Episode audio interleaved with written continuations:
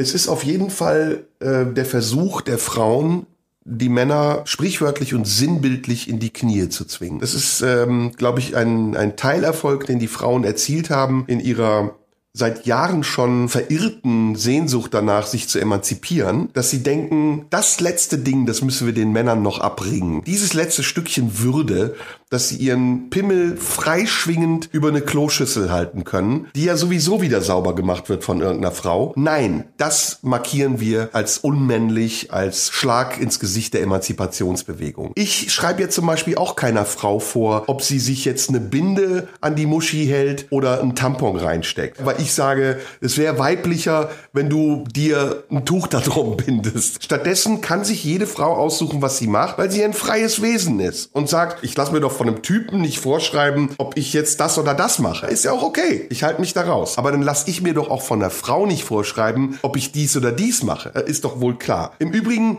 wäre das ja auch nur dann ein Problem, wenn Toiletten nicht gereinigt werden würden. Dann würde ich es ja verstehen. Aber eine Toilette wird gereinigt, egal ob ich da jetzt rein gisse oder rein pisse oder ob die Frau da rein kackt weil eine Toilette an sich nichts Sauberes ist. Es gibt Toiletten in Japan zum Beispiel, die sind hervorragend, die drehen sich, machen sich selbst sauber, die haben tausend Düsen, die das Arschloch anspritzen und nach dem Kacken wird's auch noch geföhnt. Da würde ich sagen, da setze ich mich sogar gerne drauf. Aber ey, woher weiß ich denn, ob nicht auf dem Klo, wo ich mich draufsetzen soll, vorher irgendeine Oma drauf gesessen hat, die inkontinent war? Oder was weiß ich, noch ein bisschen Menstruationsblut da dran hängt? I don't know. Deswegen ist es ja ein natürlicher Sicherheitsabstand, den wir Männer zur Toilette und zur Schüssel halten, wenn wir sagen, wir pinkeln da nur mit Entfernung rein. Ich finde, es ist sogar logisch erklärbar, weshalb es das Grundrecht ist, eines aufrecht im Leben stehenden Mannes zielsicher, selbstbewusst in die Mitte der Toilettenschüssel zu urinieren. Ich glaube auch, dass es Neid ist bei den Frauen. Ich glaube, viele Frauen würden, wenn sie könnten, aber sie können es halt nicht, weil der Pinkelstrahl,